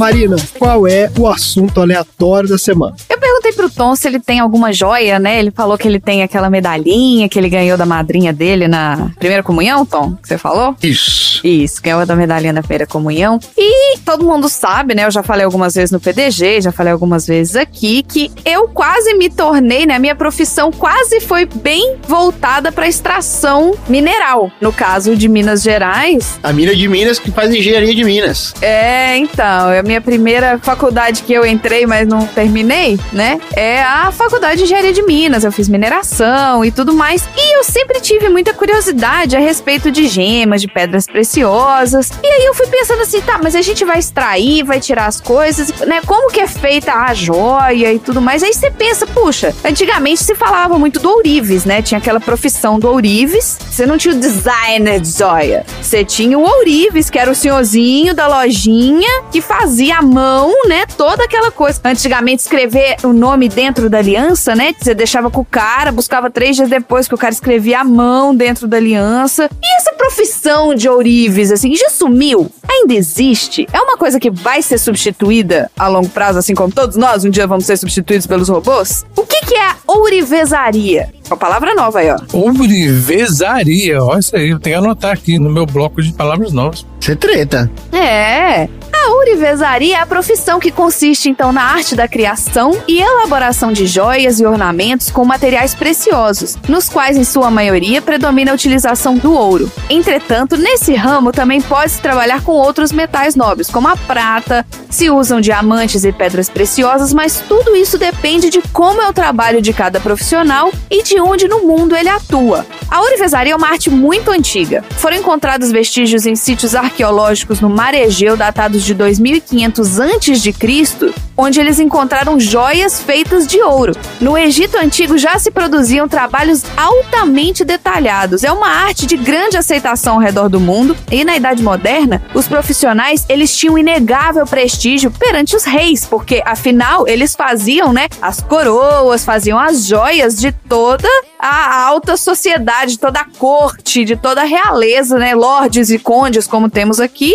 Eles eram esses profissionais distintos, porque não era qualquer um que sabia manusear. O profissional que realiza a ourivesaria é o ourives. E essa atividade é uma atividade de cunho artesanal, ponto. Então, assim, por mais que você fale, ah, você pode ser substituído por um molde, você pode ser substituído por um molde para ser feito em larga escala, Tá. mas a ourivesaria, o fazer a joia, ele é artesanal, ele é manual. E o produto acaba sendo único, né? Exato. Por ser manual, cada produto é único. Você não vai ter dois iguais, né? Não tem como fazer dois iguais manualmente. Agora, eu tenho um primo, vou dar um exemplo aqui, um corte de digressão. Eu tenho um primo que ele é designer de joias 3D. Certo.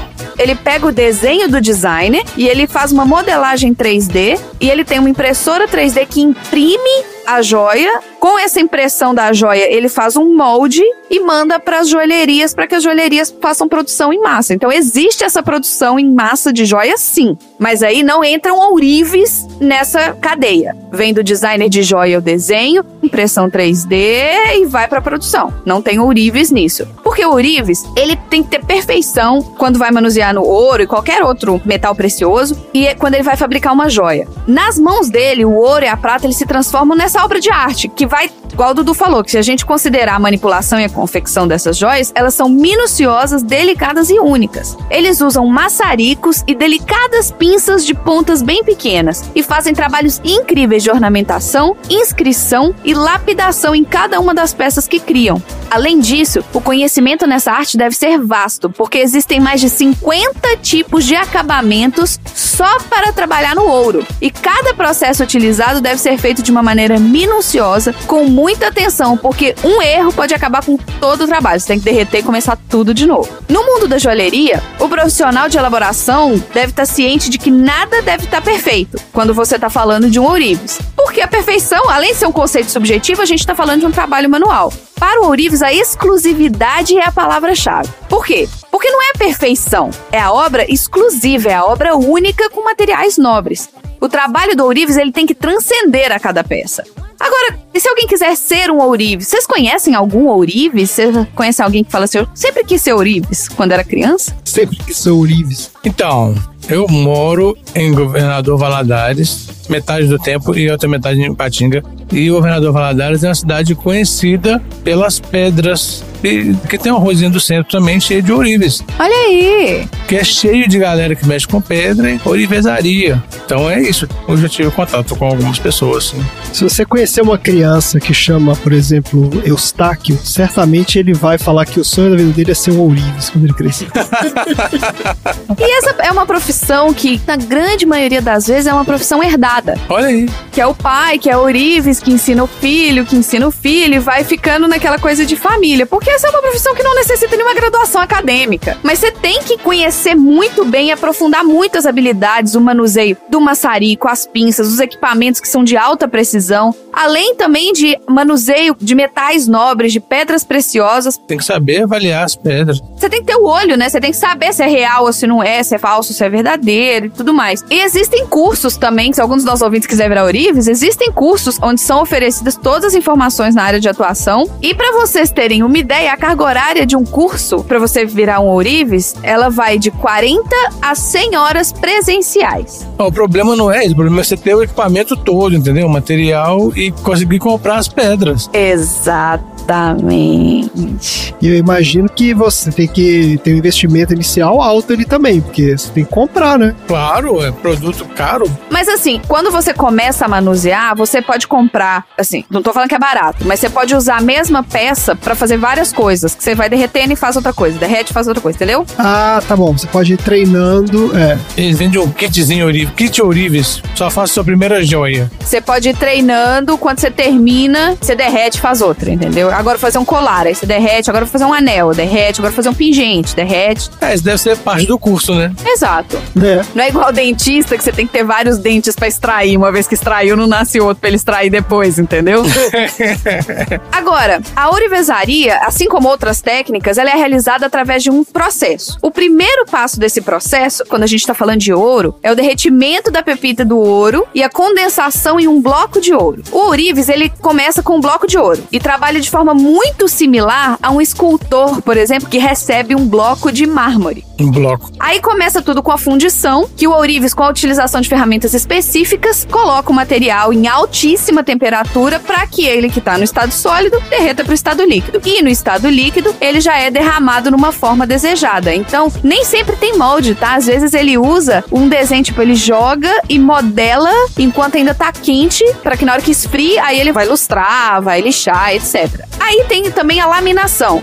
Quando o metal está fundido, ele é comprimido e laminado para obter uma forma desejada. Então você pode fazer várias etapas de laminação, onde você esquenta, lamina, esquenta de novo, derrete mais um pouquinho, ajeita, esquenta de novo, lamina de novo. O metal é esquentado e esfriado para evitar o endurecimento, porque quando ele fica 100% duro, você não consegue modelar. Então ele fica nessa de esfria, esquenta, esfria, esquenta para conseguir modelar. E aí o ourives também tem um processo de martelagem. Ele usa o martelo ou um instrumento similar para modelar o metal até que o metal fique da forma que ele queira. Agora, quando a gente fala de modelagem, às vezes não precisa da martelagem, porque o modelagem é um refinamento onde o ourives ele confere a forma do metal. Então ele usa instrumentos com grau de precisão como alicates, teste de aço, ferramentas em geral que otimizam o processo da fabricação.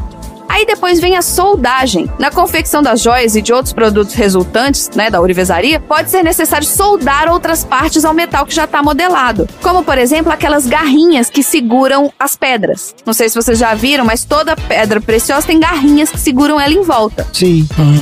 E essas garrinhas, elas são soldadas na peça. E é com instrumentos, assim, de precisão, porque as garrinhas são micros. É. Isso. Exceto aquele diamante que a Lady Gaga usou no Oscar, todos os outros são micro E por último tem o acabamento. Depois que você modelou a joia, entra no aprimoramento. Então passa lima, lixa, polimento, cravação das pedras para tentar chegar nesse resultado esperado. A gente já falou, então exige equipamento de precisão. Os materiais são materiais caros, porque a gente está falando de metais preciosos e pedras preciosas. A gente está falando de um trabalho de semanas, de repente, dependendo da complexidade daquela peça. Agora, você realmente acha que aquela semijoia de ouro de 5,99 que o cara vende, falando, não, isso aqui ó, é banhada a ouro, ó, com certeza. Então, assim, dá a César o que é de César. Você tem que entender também que é um trabalho artesanal e muito delicado, feito com materiais muito caros, que não é barato. Isso aí. Eu confesso que eu nunca comprei nada de um ourives. Mas quanta vez que você vai mandar fazer aliança, você vai no Ourives. Vocês não usam? Não, eu que uso só e a minha foi de molde mesmo. E é linda. Ah, a gente mandou fazer, foi num lugar, tá, mandou fazer. Tem um diamantezinho que a gente herdou da avó, não sei o que. Aí eu passei pra Thaís. Olha aí. A aliança dela tem um diamante, sim. Porque soltou, aí eu tenho que botar de novo. É isso aí. Tá com um buraco. Pois é. É isso. Eu já fui numa loja de joias, mas não eram ourives, pra comprar um presente pra minha filhada, Tom. Aí, ó, você fala que você ganhou de sua madrinha. Eu dei de batismo pra minha filhada também uma joia. É caro? Nossa, pra minha filhada, vergonha. Eu comprei um terçozinho. Ah, não. O meu foi na primeira comunhão. Aí eu dei pra ela, né, e falei, guarda, quando ela for mais velha, ela usa, que agora não é hora.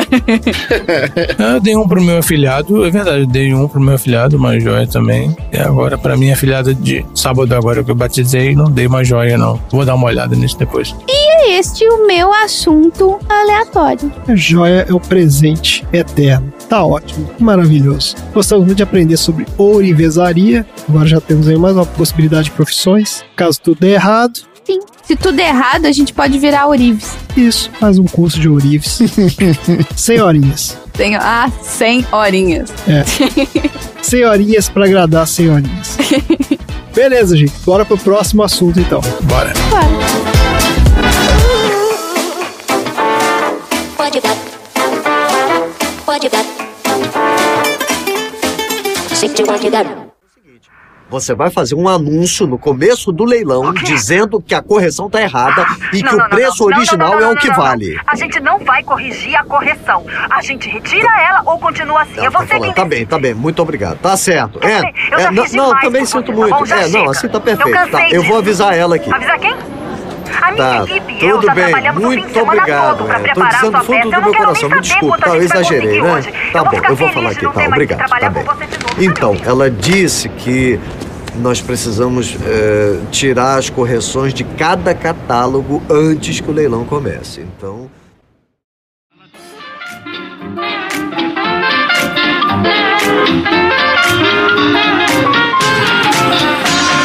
Vamos lá, Dudu.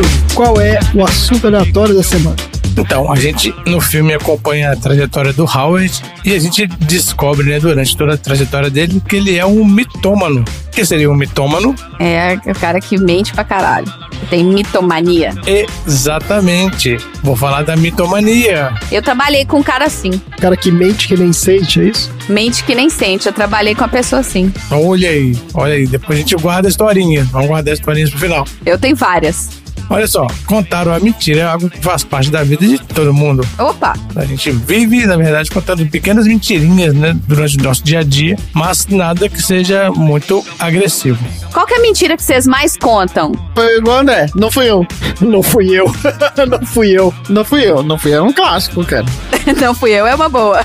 É, eu falo também, foi o gato, foi o gato. eu também. Quando eu cheguei já tava assim. Cara, que é essa mesmo, é. Não fui, é foda. Eu acho que a mentira que eu mais conto é não tô com fome.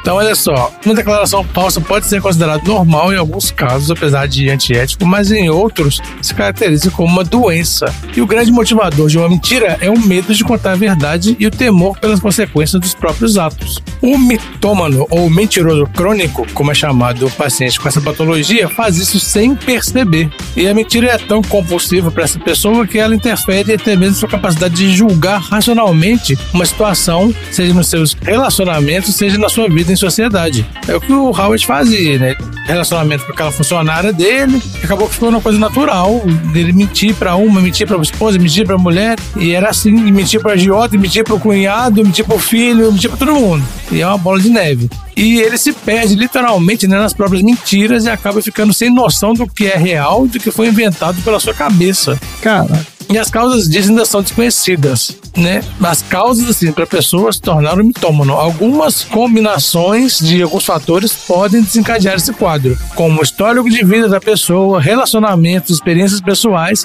padrão em relação com parentes e até mesmo a genética. Genética? Até mesmo a genética. Então, olha aí. Toda mentira compulsiva começa com uma mentira inocente. E geralmente está associada à necessidade da pessoa de obter atenção ou aceitação, principalmente em situações potencialmente constrangedoras. Check. É isso que eu faço com o André quando eu viro pra ele e falo assim: Não, não tô com fome, não. Tá tudo bem. Mas não é uma coisa compulsiva. Não. é. Funciona. Aparece comida depois. é porque já não cola mais essa. E uma comida proibida, inclusive, sabe? Às vezes aparecem umas comidas que só pode fim de semana. Aparece. Não, a Thaís fala assim: eu tô com fome agora, eu tenho que fazer alguma coisa. Ó, no começo esse hábito ele pode ser quase imperceptível até que toma constância e passa a ser notado por quem convive né, com o mitômano. E como identificar a diferença entre a mentira comum e a mitomania? Então, basicamente é o exagero consciente da mentira. Normalmente, ao contar uma mentira, a pessoa se sente culpada e com medo de ser descoberta. Só que o mitômano não. Para ele é habitual e muitas vezes desenvolvido já na infância e se torna tão natural ao ponto de não causar nenhum remorso inventar a própria versão de uma determinada história é tão comum que até a pessoa conta acredita que aquilo é real. É. É realmente uma patologia. E não precisa ser uma mentira grande, não. É coisa trivial, coisa simples. Que ele acaba dando um jeito de adaptar as informações. E falar a verdade é algo que pode gerar um extremo desconforto e estranheza para essa pessoa, mesmo que não haja nada de errado com ela. Vamos aqui para alguns sinais perceptíveis da mitomania. Então, se você quiser identificar o mitômano. Ausência de culpa ou de medo ao ser pego pelas mentiras. Excesso de felicidade ou tristeza nas histórias contadas. Olha. Ou histórias grandes demais ou detalhadas demais sem motivo aparente. Detalhada demais é fato. Ah, quando a história começa a ficar muito complicada, né? Isso eu já li mesmo. A história começa a ficar muito elaborada. Muita elaboração de resposta para perguntas simples. É o tal do veja bem, né? Isso. Descrição demasiada de fatos rotineiros, tendência a vitimizar ou tornar o mitômano heróico. Ou ele se vitimiza, ou ele é o herói daquela história ali. Ai, detesto gente assim. Além disso, a existência de diversas versões para uma mesma história. É onde você pega o cara na mentira. Você vai perguntando é, a mesma pergunta, né? E você pega o cara na mentira. E outros males estão relacionados ainda à mitomania. O mentiroso crônico, se ele não procurar ajuda, né, para iniciar um tratamento, suas consequências podem se agravar, gerando problemas sérios. O primeiro impacto é a quebra de confiança nas relações interpessoais, ficam destruídas com o passar do tempo. Além disso, pode ocorrer problemas de ordem social, provocando situações que envolvem desconhecidos. Que aí é o caso, né? O nosso querido Howard começa já a partir para essa loucura aí. E o risco é até mesmo para o psicólogo do paciente, que pode ser afetado pelas mentiras constantes. Então, o cara que é o psicólogo desse cara, ele tem que ter muito conhecimento e tem que saber muito bem que ele está lidando com o mitômano quando for tratar esse cara. Ah, tá. O cara manipula o psicólogo. O cara mente até pro delegado. Isso. E o psicólogo ele tem que saber dosar essas coisas que o mitômano tá falando. É, porque como é que o cara vai saber, né? O cara chega contando que aconteceu um monte de coisa lá. E com a incidência dessas histórias fantasiosas, o indivíduo pode acabar acreditando numa realidade que não existe e se afundar em uma espécie de isolamento compulsório pelo afastamento do grupo de convívio. Caraca. E em outros casos também, né, o problema pode resultar em complicações legais, fazendo com que ele responda judicialmente pelas mentiras dele. Né? E tem aqui, ó, o tratamento principal, ele vai ser realizado com psicoterapia, e nesse processo o paciente tem que identificar a doença e expressar quais são os aspectos da sua vida que geram tanta satisfação ao ponto de ele tentar fantasiar outra realidade, né? Quando ele já está nesse grau mais agressivo aí da mitomania. A partir daí ele toma consciência dos gatilhos que desencadeiam suas mentiras e o que precisa ser feito para mudar verdadeiramente a sua vida, se desfazendo da necessidade do hábito da compulsão pela mentira. E esse processo ele pode ser longo, né? Mas ele é bastante efetivo efetivo. Uma coisa que a gente tem que identificar aqui, ó, é o seguinte: todo psicopata é um mitômano. Como que a gente vai identificar um psicopata? Geralmente, quando alguém comete um crime grave, né, envolvendo um homicídio, é comum que a pessoa seja acusada de ser psicopata, principalmente quando ela vai partindo para vários crimes. Mas a palavra envolve outra característica, além do fato de alguém ter feito uma maldade. Para ser considerado um psicopata, o sujeito deve preencher uma série de requisitos que são também assustadores aqui. A psiquiatra Ana Beatriz Barbosa Silva, ela escreveu o livro Mentes Perigosas, o psicopata mora ao lado. Caraca, mora ao lado? E é, pois é. No 29F aqui? Ah, eu acho que é um livro que fala que a psicopatia é mais comum do que imagina, não é? Eita. É, ó, e essas pessoas representam 1% das mulheres e 3% dos homens da Terra. Meu Deus, cara. E segundo ela, não se trata de uma doença que pode ser adquirida, mas de uma maneira de ser. E por isso que ela chama de transtorno de personalidade. A pessoa nasce com aquele tipo de funcionamento e com o tempo a personalidade dela vai se manifestando a partir desse tipo de funcionamento. Certo. Olha só. E aí ela fala que é uma disfuncionalidade cerebral. Os psicopatas não teriam um funcionamento normal do chamado sistema límbico do cérebro, que é o sistema emocional responsável pelos sentimentos. E aí, com o sistema límbico, a gente sente empatia pelo outro e reage afetivamente. O psicopata não. Então, o psicólogo Robert Hare criou a chamada Psychopathy Checklist, que é um método mais, um dos métodos mais usados no mundo por profissionais da área de psiquiatria para identificar os psicopatas. E ele escreveu um livro chamado Sem Consciência, que é um mundo perturbador dos psicopatas que vivem entre nós. Nossa senhora, gente, mas esses livros têm uns nomes muito dramáticos. Nossa senhora. Os nomes são, né, pra vender livro. Pro cara que assiste o True Crime lá ir lá e comprar. É isso aí, ó.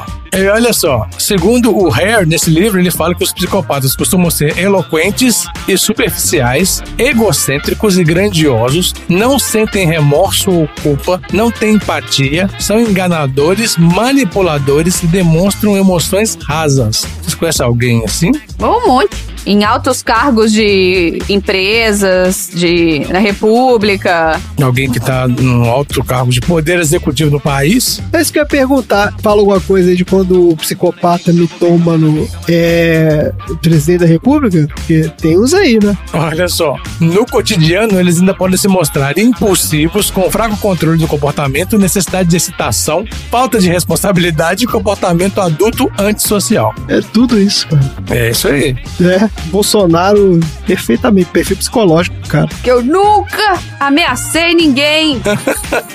É maluco. Ó, o psicopata, ele tem a característica dele ser incapaz de assumir a responsabilidade por seus atos. Bolsonaro. Sempre procurando alguém para culpar pelos seus erros. Bolsonaro. Seja a sua infância sofrida ou o governo que não deu oportunidade de emprego. Ou a culpa é da STF. No caso do psicopata com tendências ao crime sexual, ele é muito comum ainda culpar a vítima e dizer que foi seduzido. Só não te como porque você não merece. Ah, sempre. Exatamente. E olha aqui, ó, é um parasita, né? Ele faz as pessoas trabalharem para ele, Opa! darem dinheiro para ele e vai viver de seguro social, vai ser responsável com os filhos e não pagar pensão.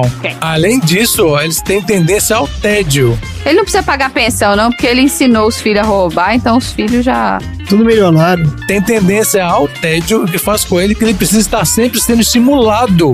Sim, tem que ser sempre a enturragem de puxa-saco. Tem que ter um braganeto ali, ó, cutucando atrás. Gente do céu. Toda vez tem que ter um estímulo ali, os filhos, alguma coisa estimulando o cara.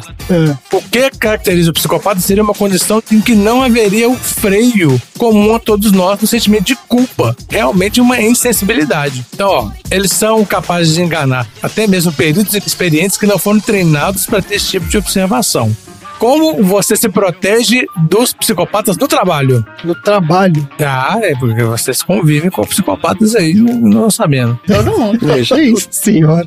Como é que a gente se protege do psicopata? Ó, a Ana Beatriz Barbosa, de novo, ela defende que temos muito mais chances contra os psicopatas se aprendemos a reconhecer seus principais traços. Faz sentido. Né? Aí a gente consegue se proteger e evitar que eles vão fazer algum mal pra gente.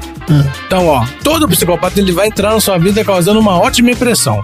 Até mesmo o estelionatário, o psicopata leve, é um grande sedutor. Nunca teve nenhum estelionatário na nossa vida, não, né, André? Que isso, cara? Ah, teve uns aí. Uns? É, pois é. A família. Ah, tá bom. Olha só, o psicopata, eles têm consciência das coisas. Então, por exemplo, atualmente a gente tem câmeras de filmagem em vários locais, né? Todos os locais estão vigiados. O psicopata não age quando ele está sendo vigiado. Não é burro, né, digamos assim. É, ele sabe a hora de agir. Esse é o negócio. Ele tem noção disso, então ele premedita as coisas. Ele tem um pulso, mas ele sabe a hora de agir. E atualmente aumentaram as possibilidades deles passarem a ser vistos como grandes empresários, grandes políticos, e o poder de manipulação de massa ficou muito maior com a comunicação da internet, né? A comunicação da internet facilitou isso bastante.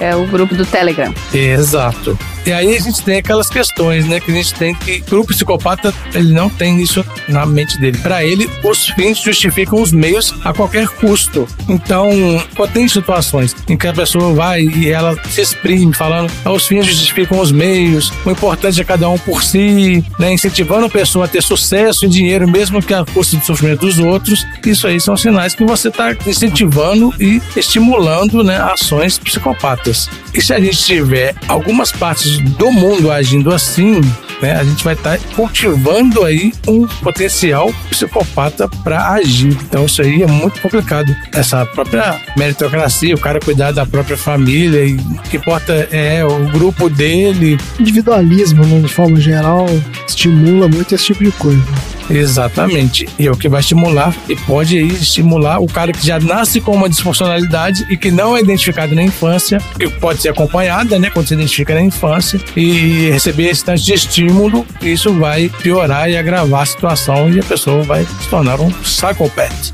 E é isso aí. Agora o Randy toca Psycho Killer. Ah, não, cara. tá ótimo. Pro Tom, em homenagem ao Tom. em homenagem ao Tom. Por favor.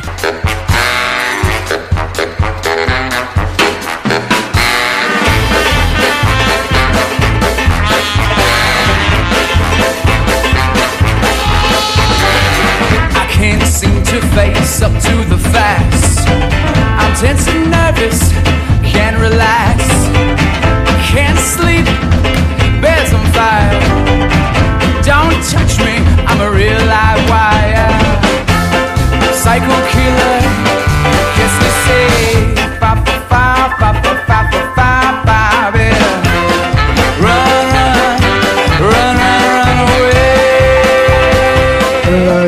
Ótimo jeito. Maravilha, olha aí. Quantos aprendizados hoje. Vamos lá então, aprendizados da semana. Eu aprendi que tem pavão no jogo do bicho. Eu chutei achando que ia ser um. Não, Marina, não tem pavão. Aí tem. Você chutou. E era o número do aniversário ainda, né? É, é. E era o número do meu aniversário ainda, tá vendo? Eu sou uma pavoa mesmo. Eu aprendi. Na verdade, eu não aprendi, porque eu ensinei na minha aula hoje sobre o Barão de Drummond antes do Tom. Você aprendeu que o Tom tá assistindo sua aula. É, não, não só. Eu tô pensando até em recomendar esse episódio específico para os meus alunos. Olha aí! Material complementar. Estou pensando, estou pensando. Talvez só o assunto do Tom, vamos ver. Ih, que talvez só o assunto do Tom. Tô brincando. Se você é aluno do Dudu e ficou aqui até agora, Ah, fala o recado pro aluno. pode me adicionar lá na arroba sessão aleatória no Instagram. Vamos conversar. Dudu não precisa saber nossa conversa, não. Olha isso. E eu aprendi que o mito é muito mais um mitômano e aprendi as técnicas de ourivesaria. Isso aí. É isso aí. Você vai ficar joia fazendo joia? Ficar joia, ficar mais joia do que eu já sou, eu vou ficar muito joia. Então é isso. Chega por hoje. Fala tchau, gente.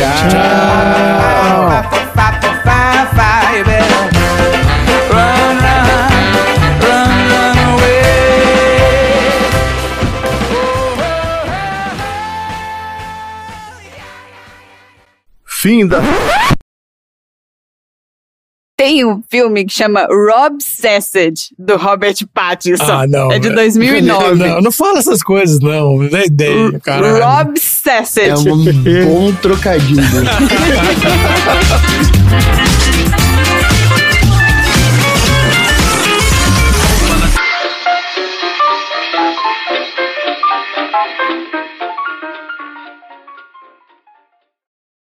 Fim da sessão.